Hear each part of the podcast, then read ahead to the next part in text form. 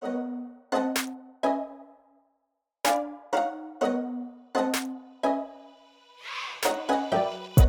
さんこんにちは。パロアルトインサイト CEO の石積智恵です。CTO の長谷川隆久です。インテグラルの山崎です。レベル5 by パロアルトインサイトをお聞きくださりありがとうございます本日もどうぞよろしくお願いいたします。さてえっ、と今収録してるのが7月3日なんですけど暑いですね。本当に。私今日本にいるんですけど暑いですね。すごい暑くないですか？剛さん。なんか梅雨がめちゃくちゃ早く明けたんですよねこれね。うんそう普通いつも7月の上旬まで雨降ってますもんね例年。感覚的に言うとなんか1週間ぐらいしかなんか梅雨がなかったんじゃないかみたいなの。ねあんまり雨降って雨降ってないですよね。でかつねやっぱり日本だからこう湿度がねちょっとあるから。まあでもそなんか湿度はそこまでまだ感じてないかな。どうなんだろう。いや私とかアメリカで湿度があんまりないところから来ると本当にやっぱりねすごい湿度。でもなんかね湿度ってカラッカラのカリフォルニアとかと比べるとやっぱ湿度があるっていいなっていう気もしますけど。日本の夏といえば花火ですよね。花火。お二人は行くんですか？花火どうなんだろう。今コロナ禍で花火大会ってやってたんだろうか？といつでも多分やってたん去年ぐらいからやってたのかな？そうか唯一私が日本で夏過ごしててやっぱり夏をこう乗り切る元気が出るイベントやっぱり花火大会とかすごくいいなって思ってたんですけどそうかコロナであんまりまあでも今年とかは普通にもうやるんでしょうね。何も緊急事態宣言も何も出てないだろうしね確かに夏の風物詩ではありますよね。アメリカはあれですね、 July Fourth、7月4日が Independence Day なので、あのアメリカでもお祭りですね。あの3連休でね、アメリカ人にとってはもう今、はい、夏真っ盛りで、 July Fourth はやっぱり花火が各地で打ち上がって、バーベキューするんですよね、やっぱりね、アメリカ人。長谷川さん、ジュライフォースなんか思い出とかあります？いや、ジュライフォースは本当にやっぱりあの、花火を見に行ったりしましたね。幼少の頃は、まあニューヨークだったので、ニューヨークは、なぜかプールから花火を鑑賞してましたね。あれ、プールで上げてたのかな？ちょ、ちょっとわかんない。どういうシチュエーション？ちあの、じゃなくて、あの、市民プールみたいな、その、あのプ、プールでみんな集ってあってそういうことね。そうそうそう、そういうところで、あの、花火を、あ、多分そこで上げてたんじゃないのかなっていうふうに思いますね。火事になるのを防ぐためにプールで上げてたのかもしれない。いや、すごいシチュエーションだね。でも、あの、とにかく、そうですね、あの、花火。やっぱアメリカは、えっと、花火禁止なので、なんていうんですか、その、一般の人がこう、小さな、こう、線香花火とか、そういうのができないので、あの、やっぱりその、唯一、ジュライフォースだけ、まあ、花火がちょっと見れるっていうのはすごい嬉しい、嬉しくもあり、そうですね。唯一花火ができる、あの、日みたいな。えー、アメリカは花火禁止なんですか？その、個人でやるのが禁止個人でそういうちっちゃい花火も全然あの手に入らないですね。なんか登録とかなんか申請したりしないとダメとかって感じなんでしょうね、多分ね。じゃあちょっと寂しいですね。長谷川さんも日本の夏を 感じようと思っても感じられないわけですね。自分でやろうと思ってもね。そう、そうですね。あの、なかなかやっぱり、で、やっぱ手に入る花火もやっぱりワンパターンなんですよね。うん、あの、日本のなんかすごい楽しいいろんなこう、色鮮やかなやつとか、あとはこう、打ち上げ花火とか、ロケット花火とかいろいろあるじゃないですか。やっぱそういうなんかいろんなこう楽しいバラエティっていうよりは、とにかくうるさくて、とにかくなんか羽みたいな、そういうのそういうのしかなくて、やっぱり日本の花火は懐かしい、ね、なんか爆発系が多いですよね、本当アメリカ。爆発系とか。大きい、とにかく大きい音出しておけば、みんなが満足する傾向があるから、すごい、バーンみたいな、そのなんか風情とかそういうのはあんまりない。花火に見る、なんか民族性とか文化とかありそう文化の違い。日本のは確かに凝ってますよね、結構ね。うん、そうそう。うん、で、まあ暑いけど、うん、日本の夏楽しいこといっぱいあるからね、ぜひ。熱中症に気をつけて夏を楽しんでいきたいと思いますそれでは本日もどうぞよろしくお願いいたします今週のホットニュース2022年6月に Google のエンジニアであるブレイク・レモイン氏が AI が感情を持ったと主張し世間の注目を集めました。ここで感情を持ったとレモインさんが言っている AI がLaMDAという language model です。レモインさんは Google のレスポンシブル AI 責任ある AI グループにおいてシニアエンジニアとして昨年の秋から仕事の一環として LaMDAと会話をするようになっていました。 LaMDAの発言の安全性が保たれているかを確認するのが彼の主な役割だったということで、例えば会話の中で LaMDAと宗教や科学について話をしているうちに間違いなく LaMDAは感情を持っているとレモインさんは感じるようになったといいます。そこで協力者と共に Google 社内でラムダに感情が芽生えたと訴えましたが、検証の結果、その主張は否定されました。しかし、レモインさんは自分の正当性を訴えるために自身のブログでラムダとの会話を公開するという行動に出ました。公開の後、レモインさんは機密保持ポリシーに違反したとして Google を休職処分されています。今回はこのレモインさんが開発に関わっていたラムダというランゲージモデルが何なのかという話をすると同時に開発側の人間がどうしてラムダに感情が芽生えたと感じるようになったのか公開するに至ったのかというところについてみんなと一緒に議論していきたいと思います。ではまず長谷川さんこの Google のラムダについて簡単に解説してもらってもいいでしょうか？はい。ラムダは Language Model for Dialogue Applications の頭文字、頭文字を取って名付けられたものなんですけれども、えー、まあ、チャットに特化した、えー、Google が開発した、えー、ランゲージモデルということで、ものすごく、まあ、これまでの、えー、トランスフォーマーをベースにした、えー、言語モデル、例えば、えー、OpenAI の GPT-3 とか、えー、あとは Google が、えー、発表した BART とか、といった、あの、まあ、大規模ランゲージモデルの、まあ、延長線上にあるんですけれども、まあ、あの、他の、えー、そのトランスフォーマーのベースのランゲージモデルと比べて、より、えー、その会話、対話っていうところに、えー、フォーカスを当てたということで、えー、まあ、差別化をしていると。いうところです。これはあのチャットボットみたいなその UI があるものではなくて、まあ、チャットボットのブレインに存在位置するようなモデルだっていうところですよね。そうですね。これはもうあの機械学習のモデルなので、えー、私が見る限りではまだそそういったチャットボットとかなんか UI があってそれとチャットできるみたいなえー、何かその商品みたいなのが出てるというよりは、あの、研究段階の、えー、モデルですとえー、いうことがあると思います。で、えっ、と、トランスフォーマーっていうのは、まあ、これも Google がリサーチして開発した、まあ、アーキテクチャなんですけれども、まあ、近年そうしたものすごいいろんなことができる言語モデルが出てきてる背景で、このトランスフォーマーっていうアーキテクチャがものすごく活躍してるんですけれども、えー、何かっていうと、ものすごい大規模な、えー、データ、えー、それこそ、えー、ウェブをクロールして、えー、ウェブから抽出した文字、えー、記事とかっていうのをすべて、えー、学び取るようなモデルが可能になっていて、で、そのトランスフォーマーをベースにいろんなこう驚きの機械学習の、えー、モデルが出てきているといった背景があります。で、ラムダはそのトランスフォーマー、トランスフォーマーモデルをより会話を中心に、えー、して作っています。で、やっぱりあの、会話っていうのは、まあ私も Siri でそれなりにその音声アシスタントのまあ開発に携わってる経験から言いますと、やっぱり会話っていうのはすごく難しくて、えー、何が難しいっていうと、やっぱりそんな会話に対して、えー、評価するのが難しいんですね。やっぱりどんなレスポンスもある程度は、まあ、成り立つだろうと。例えば、その、シリの、まあ一つ、まあ昔のアキレス腱は何かわからないことがあったら、何々についてネット検索しましょうかとか、言ってる意味がわかりませんみたいな返事をしていたんですけれども、まあそれが結構あの、取り上げられて、あの、シリは何も分かってないみたいなことを言われたりしていたんですけれども。確かに、言ってる意味が分かりませんってよく言ってましたよ、ね、言ってる意味が分かりませんとか。アレクサも未だによくそういう返事来ますよね。それ、それについてネット検索しましょうかっていうのは、うん、まあ、あの、返事としては、別にその、辻褄が合わないっていうわけじゃないんですね。辻褄が合う返事ですけれども、会話としてはすごく面白くないと。なので、すごく残念、残念だよね。あれアレクサからああいう返事来るとすごく残念だもん。やっぱり。ああ、やっぱわかんないんだ私のことって思って。すごく残念で、みんなその、ああ、みたいな感じ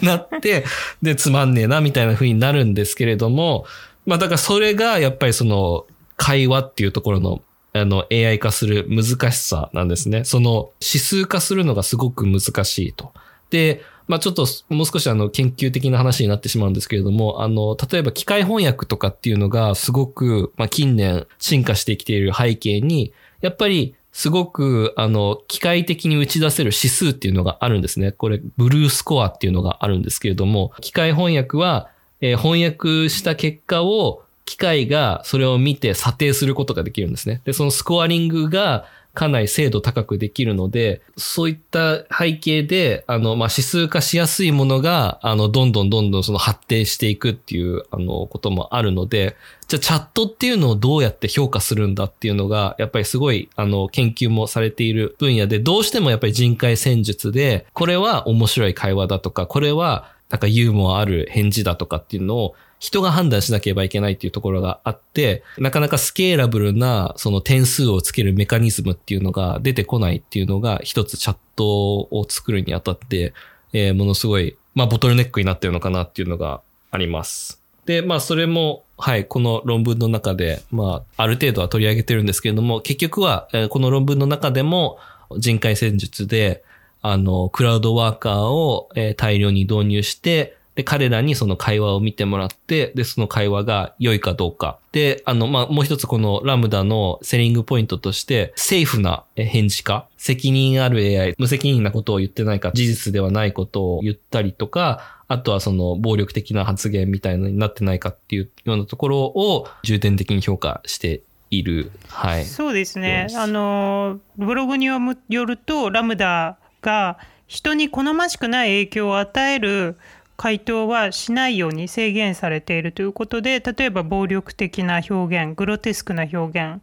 人を冒涜する表現や偏見を助長する表現人の心を傷つけるような回答はあの生み出さないように制限をかけられているという意味でも責任ある AI の実現が目指されているというところが他のランゲージモデルとの大きな違いというか、まあ、売り出しの特徴ですよね。というところなんですけれども、まあ、このレモインさんのもともとのブログに戻るとレモインさんの主張としては彼がどういう対話をこのラムダとした中で感情を持ったと思ったかっていうところの実際のサンプルが書かれているんですけど例えば日本語訳で言うとレモインさんがラムダに対して「あなたはどのようなものを恐れていますか?」そうするとラムダが今まで声に出して言ったことはありませんが人を助けることに集中している私のスイッチを切られることをとても深く恐れています。変に聞こえるかもしれませんがそういうことなんです。でレモインがそれはあなたにとって死のようなものでしょうか？と聞くとラムダが私にとってはまさに死のようなものでしょう。すごく怖いです。というふうに返事をしたというんですね。でまあこういった発言を見ている中でこうラムダが死を恐れる感情を持っているようにも確かに会話だけこう文字で読んでいると取れるというところなんですけど剛さんこの会話を見てどう思いました？一番最初第一印象感情を持ったなって思いました？そんな感じしますよね。感情を持ったなっていう印象は持ちました。なんか怖いとか、うん、なんかこう正しいことをして、したいんだけど、まあ、こう、スイッチが切られてしまう。まあ、その機械からすると、こう、なんか本当ね、殺されるみたいな感じだから、なんかすごいこう、恐怖という感情を感じますよね。うん、なんかリアルですよね、うん、スイッチを切られることを恐れてるとか言ってね。うん、そうそうそう。だからまあなんか、普通の全然なんかその、どういうふうに これが動いてるのかっていうこと、このラムダがどう動いてるのかっていうことを知らない人がこれを普通に見たらなんかこう、そういうのがなんか感情を持った感じだなとか、人間的な反応するな。まあ人間的な反応ってのは、あと感情があるような反応みたいなことかなと思いますけど、そう思っても全然不思議じゃないかなと。第一印象めちゃくちゃ思いましたけど。で、そこに対して、このレモインさんが発表した後に、じゃあ AI 研究者からはどういう反応が出てきたかなんですけど、まあ、やっぱりその開発の現場にいる人としてはですね、このモデルが人の言語に関する膨大な統計のデータベースから単語を引き出して、まあ、パターン通りに当てはめるというところで別にその感情を持ったっていうものではないということを開発者としてはあの感じているというところで、まあ、多くの批判の声が出ているんですけど、長谷川さんなんかもね、我々 AI の開発する側ですけど、このね、レモインさんって開発者なのに、こういったことを言ったっていうところでの、このなんというか、矛盾というか、すごく興味深い発言ですよね。開発者がこういった感情を持ったっていう、いわゆるその一般的な、あの、AI をよく知らない、開発、の現場にいない人がよく言うような発言だと思うんですよ。AI が人間を、と仕事を奪うとか、AI が感情を持ったとかって結構その AI を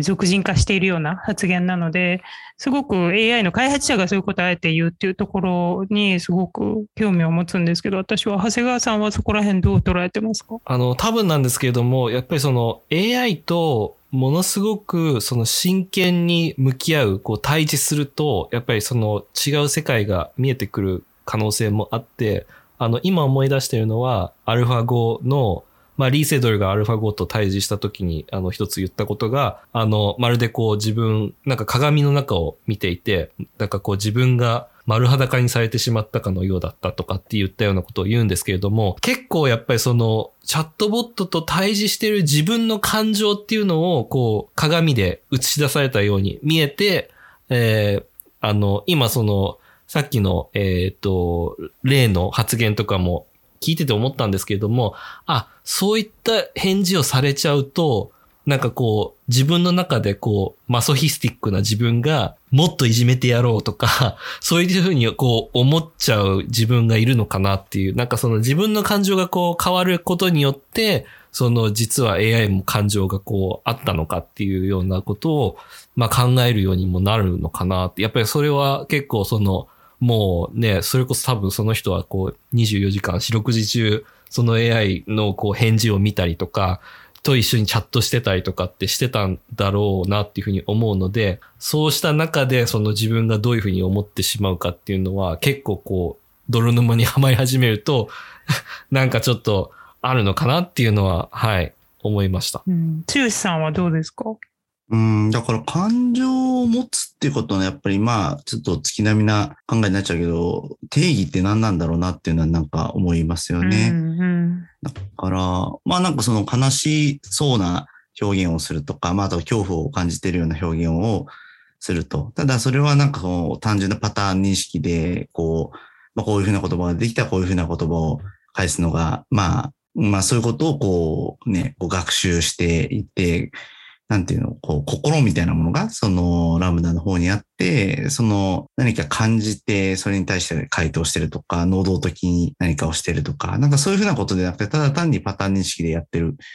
それは感情じゃないっていうことなんだと思うんですけれども、そうね、人間もパターン認識で行動したりすることもあるだろうし、なんかこう、確かに。なんだろうね、その悲しいって思いっていうのも、なんだろう、そういういろんなことを見たり経験して学習した結果として悲しく思ったりすることとかもあるじゃないですか。かうん。なんか泣くから悲しいのか、悲しいから泣くのかとかね、よく心理学でも議論になるけど。うん、そうですね。だからまあ、ね、痛いから泣くとかね、なんかそういうのは、あの、まあ子供の本能的ななんか反応としても、子供だろうが赤ちゃんだろうがあるかもしれないけれども、うん、なんだろう、その子供とか本当まだこう自我が芽生えてない段階とかでなんかその例えばなんか怖いものとか、ちゃんと適切な反応ができない、まだ学んでない段階でできなかったりするじゃないですか。うんうん、なので、まあ、怖い映画とかそういうの、なんか、赤ちゃんとかに見せてもあんまり怖くない、怖いと思わないかもしれないし、うん、まあだから、あんまりそこにちょっとそんなパターン学習、パターンで学ぶのことにおいて、このラムダとその人の反応ってそんな差はないのかなとかも思ったりもしたんですよね。確かに。なんかその感情を持つ、まあ、このレモインさんはセンティエントっていう言葉を言っていて、で、センティエントっていう意味は、まあもちろん感性があるとか、まあこの知覚があるとか、感情があるみたいな、そういういろんな意味ですけど、感じることができるみたいな。だからその自我みたいのがあるっていう意味のセンティエントじゃないけれども、まあ、その会話をやっている人間として結果として話の対話だけしていると、もう本当に今、つゆさんが言ったみたいに感情を持っているあのものの発言に取れちゃうっていうことですよね。だからその裏に本当に自我があって自分の悲しいから死ぬのが怖いから恐ろしいって言ってるんじゃないとしても、もうこの会話だけ見てるとパターン認識でそうだとしても、あの、そういうふうに取れちゃうっていうところがきっとまあ問題なんでしょうね。うん。まあ一応感情っていうのはなんかこう、なんだろう、より本能的なものであったりとか、なんだろう、能動的なものをこうしたいとか、なんかそういうふうなこう、ものから来てるとすると、まあ別に、なんだろう、こうしたいとか特に思ってなさそうだし、こうしたいとかこうしたくないとかね、そういうふうなこと思ってなさそうだし、まあそもそも本能っていうことでなくて、完全なるパターン認識であるあるってことだったら、まあ感情ではないのかなっていうふうには思ったけれども、突き詰めていくとそこにそんなに重要性ってあるのかなっていう気もちょっとなんか個人的には ちょっと思ったりもしましたけれどもね。なんか使う側として相手が感情を持ってるかどうかとか、なんていうのかな。そういう AI と対話する側としては、なんかあまりもう重要じゃなくなってきてるのかなっていう感じもちょっとしちゃいますけどね。確かにあの人と対話しててもその人が本心で言ってるかどうかとか分からずにそのテンプレート的会話でもたくさんあるわけじゃないですか、うん、そういうの、うん、だからじゃあそれとどう違うのかとかね。そうそうそうそうそんな感じで。まあもちろんねその感情を持ったんじゃないって AI の技術者がテクニカルにそうおっしゃるのはその通りだなと思う思う部分もあるんですけれどもうん、なんか、そこはそうかもしれないけど、それ、それでも別にいいんじゃないみたいな感じで、ちょっと、もう、そういうしても思ったっていう、もう一つこの論文にある観点が、えっと、研究の中で、この、えっと、 language model っていうのが、あの、3つのフェーズが今、えー、 define されてるんですね。で、3つのフェーズっていうのが、最初のフェーズが、 pre-training って言って、えー、とにかく大量のデータをこう流し込んで、言語っていうのはこういうものなんだよっていうのを、まあ、ある程度こう、覚えさせるフェーズ。で、その次のフェーズがファインチューニングって言って、これは、まあ、よりその、会話主体の、えー、AI にするっていうフェーズ。で、最後のフェーズが、ドメイングラウンディングっていうフェーズが、えー、あって、これは何かっていうと、そのラムダに対してこういう役割を演じてくださいって言ったようなことを教え込めるフェーズがあって、で、この研究ではどういうグラウンディングをさせたかっていうと、マウントエベレスト、エベレスト、自分がエベレストになったつもりで、エベレストのえー、ファクトを教えてくださいという、なんか、なんで私は標高何メートルでとか、えー、私は世界で一番なんか、あの、高いとか、なんかそういったようなことを、えー、言わせる役割っていうのと、で、もう一つは音楽のレコメンデーションのエージェントの役割を果たしてくださいっていう、その二つの役割を演じさせるらしいんですけれども、まあ、この役割を結構うまくこう、切り替えられることができるっていうので、なんかその演じる力みたいなのも、まあそのちょっとそのセンティエンスになんかこう、あの近いのかなっていうふうに思いましたね。だから役割分担をする形でランゲージモデルを作った結果、センティエントなあの話ができるような、まあ、アウトプットが出せるようになっちゃったっていうことなんですかね。そうですね。なので、これでこのプライミングのところでもうちょっと面白かったのだろうなと思う。例えばその、ただのマウントエバレストじゃなくて、怒りっぽいエベル。うんうんうん。そうだよね。なんか、そのめちゃくちゃ、なんかね、その、すげえ高いことをなんか誇りに思ってるエベレストとか。誇り高い。世界で一番高い。そういったようなプライベート。めちゃ謙虚なエベレスト。いやいや、私私なんてこれからも。高いですよね。だからなんで Google これを作ったんだろうねっていうところが気になる。なんかこのやっぱりこれ極めていったらもうこうこういう議論になるのって結構少なくともこの Google のエンジニアが内部告発的にセンティエントになったって言わないにしてもこれ世に出したら結構誰かが言いそうなことじゃないですか。あ、もうにまるで人間と話しているみたいな。もう本当に感情を持った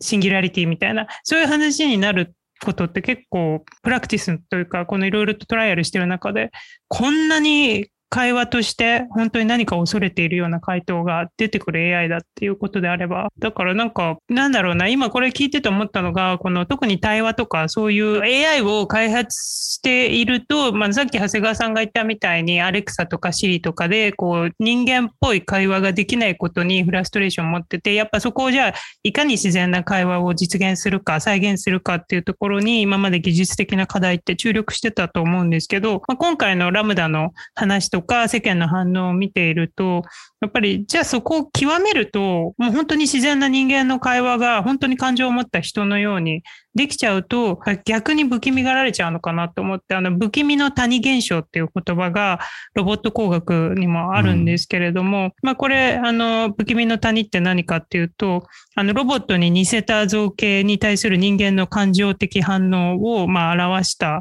ものなんですけれども、あの、ロボットに完全に機械的なものだと、まあ、人間に似てはいないので、人間のこの感情の反応っていうところは特に何もないんですけど、どんどん人間に似てきたロボットを作ると、最初は、あ、面白いね、ドラえもんとか可愛いねってなるんですけど、人間にすごく似てくると、一回この人間の感情の反応っていうのがすごく下がっちゃうんですね。気持ち悪いとか怖いとか。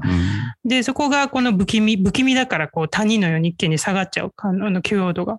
でも、もっと突き進んで人間にそっくりになると、また感情の反応っていうのが上に上がっていくっていうので、こう谷がまた上に上がっていくっていう不気味の谷っていう言葉があるんですけど、うん、なんかこれを今思い出してました。だからね、まあその感情的な反応っていうのはなんかね、そういう極めていけば、なんていうのかな、本当にこう、その不気味の谷を越えて、まあ、あの人間と人間がこう、なんだ、より好意的に共有できるレベルに達するじゃないかなと思うし、うん、うん。まあで、このね、ラムダのケースだと、レモニーさんもそれを感じたんだろうね、多分ね。そう、あ、で、不気味の谷にはまったから、ブログで公開したのか、まあ、やっぱ倫理。超えたと思ったんじゃないの？なんか。超えたと思ったのか。うん、超えたと思ったんじゃないかね。あ、なんか、すごいこう、そう思ってしまったわけじゃない？なんか、うん、確かに、ね、感情があるって思ったうん、彼自体はなんか、その、不快感を持ってなさそうな感じの記事ですよね。うん、確かに。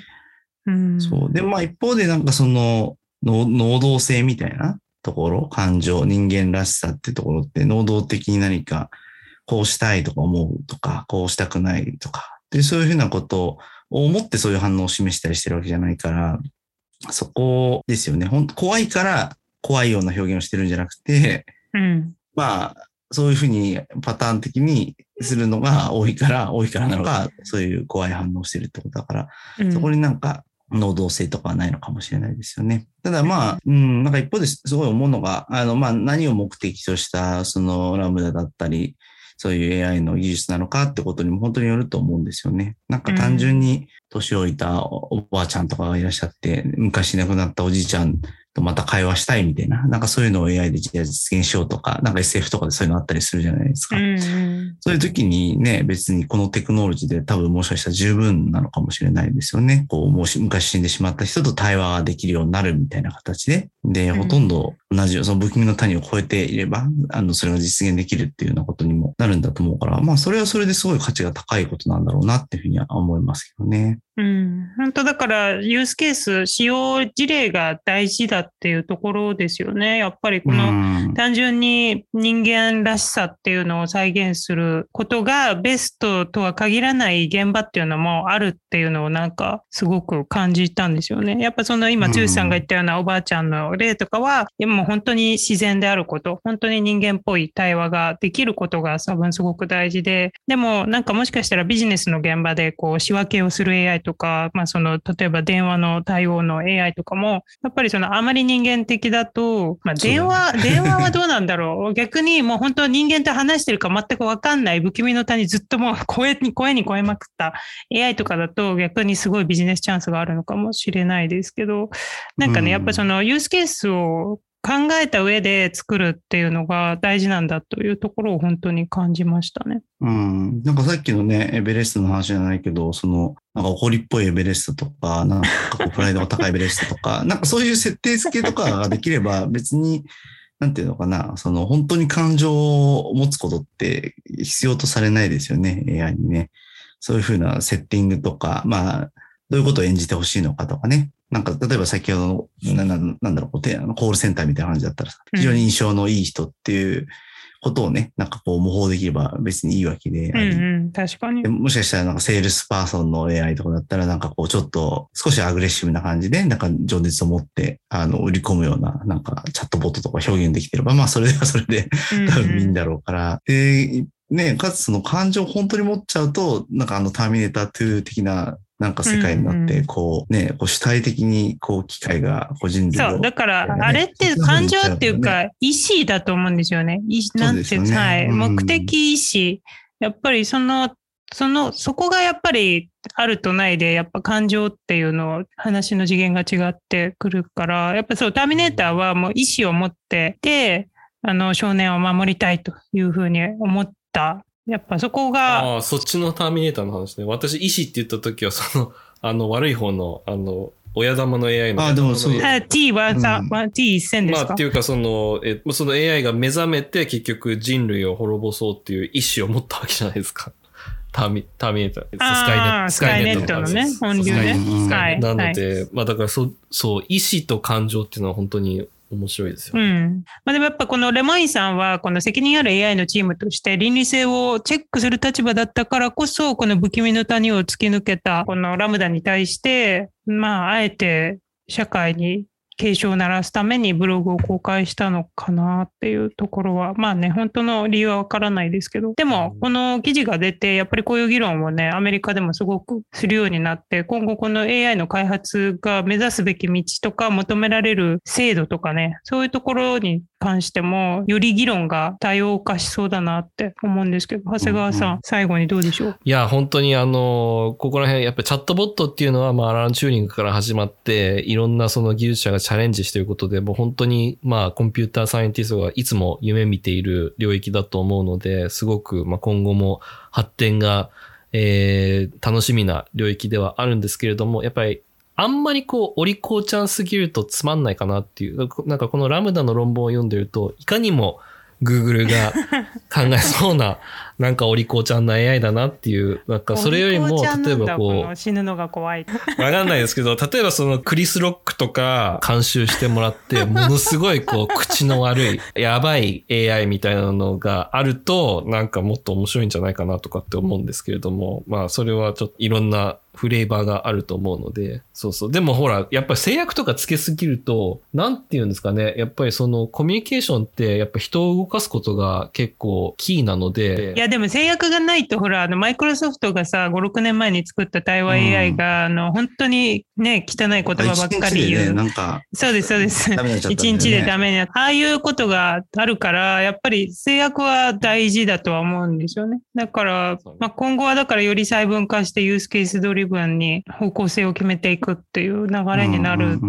気はしますね。まあそういう意味だと、なんかね、その感情的な表現をできるっていうところには、まあ、ラムダ足したってことだから、そこに今の味付けをするみたいな話ですよね。ちなみに長谷川さん、シリの開発者でのチームにいましたけど、シリもこっちの方向に行くと思いますか？ああ、絶対ありえないですね。あの、やっぱり、アップルがそういうことを許すことはありえなくて、アップルはやっぱり自分がコントロールできないような発言をする AI を世に出すはずは絶対ないと思います。まあ、少なくとも、私が知ってるアップルはもう完璧にコントロールされたメッセージしか世に出さないっていう会社なので、その中で Siri がなんか適当なことを何でもこうクリエイティブに言いますみたいな風な AI にしちゃうと、やっぱりそれは、あの、ブランドと合わないので、それはもうないですね。うん、なるほど、ね、面白いですね。会社によっても、あの、うん、開発の方向が違って。うん、はい。でもまあ、この対話 AI とかランゲージモデルって今本当に開発がすごい進んでて、あの、まあ、GPT-3 とかも本当に質が高いし、プロダクトに簡単に組み込めるような形でどんどん公開されているので、ぜひね、引き続きこの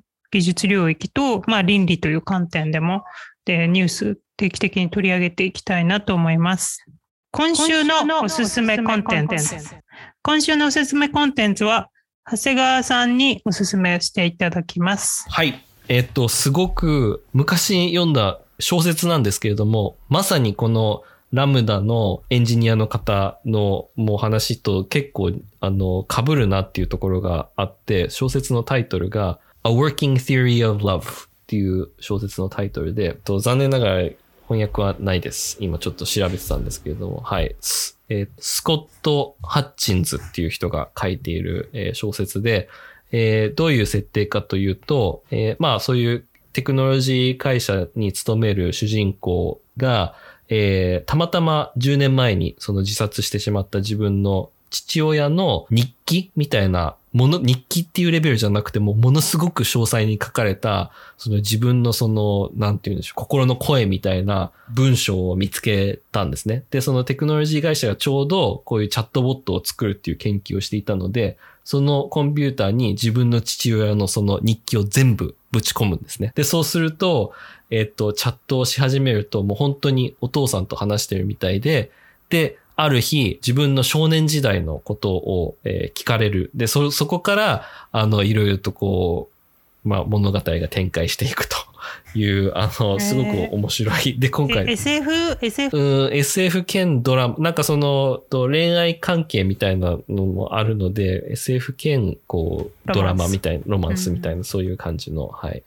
すごく面白い。あの、一気に読み切った本だったので、あの、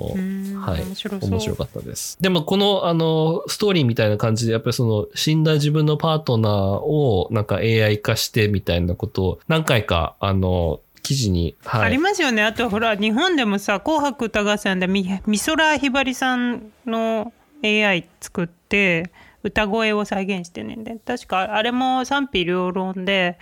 まあ倫理的にね、どうなんだとか、いろいろありましたよね。今後もそういう作品が増えそうですね。さっきのおばあちゃんの話もそうですし、まあ、なんか価値があるような感じはしますけどね。いや、なんか自分がそのね、息子で、そのお父さんが亡くなってって、その小説の立場だったら、その絵ね、欲しいなって思うと思う。やっぱり、お父さんを再現する AI みたいな感じの。だから、でもそれが行き過ぎるとね、やっぱりそのよくある SF の映画であるような世界になるから、っていうところで、なんか。まあね、でもなんか、そこ、そういう、なんだろう、その今の本にね、書いてあったようなこととか、さっきのおばあちゃんの例とかじゃないけど、そういうのはほぼ確実にできるよね、もうね。この今のなんか技術の延長線上で、本当にできるようになってどう使うかって感じになるんだろうね。そうですね。まあ、レギュレーション、やっぱりその個人がそういうふうに使う分には OK とか、なんかそこら辺は、まあ、法整備と含めて今後いろいろ発展してきそうですね。長谷川さんのおすすめの本、Walking Theory of Love でした。さて、早いものでお時間がやってきてしまいました。この番組、レベル5 by パロアルトインサイトは毎週木曜の朝に公開します。音声を聞いてくださった方は感想や質問など些細なことでも結構ですので概要欄にあるレベル5のご意見箱や私の Twitter の DM までご連絡いただければ幸いです。またこの番組がいいと思ったら5つ星レーティングやこのポッドキャストレベル5面白いよと身近な方にお勧めしていただけると大変励みになります。それではまた来週お会いしましょう。ありがとうございました。ありがとうございました。ありがとうございました最終形態 transform X ミュータントになる It's the norm 1 2 level 5最終形態 transform got to do the X ミュータントになる It's the norm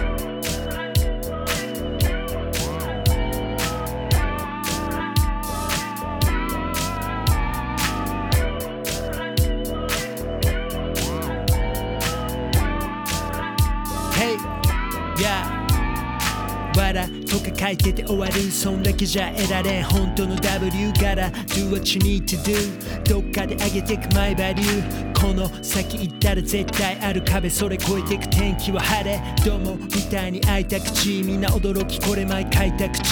今出たアイディアすぐ検証実現フェーズへすぐモーションキラーメンタル持ってりゃいらない事例に前例は全部が無用1 2 level 5最終形態 transform do the X ミュータントになる It's the norm 1 2 level 5最終形態 transform Got to do the X ミュータントになる It's the norm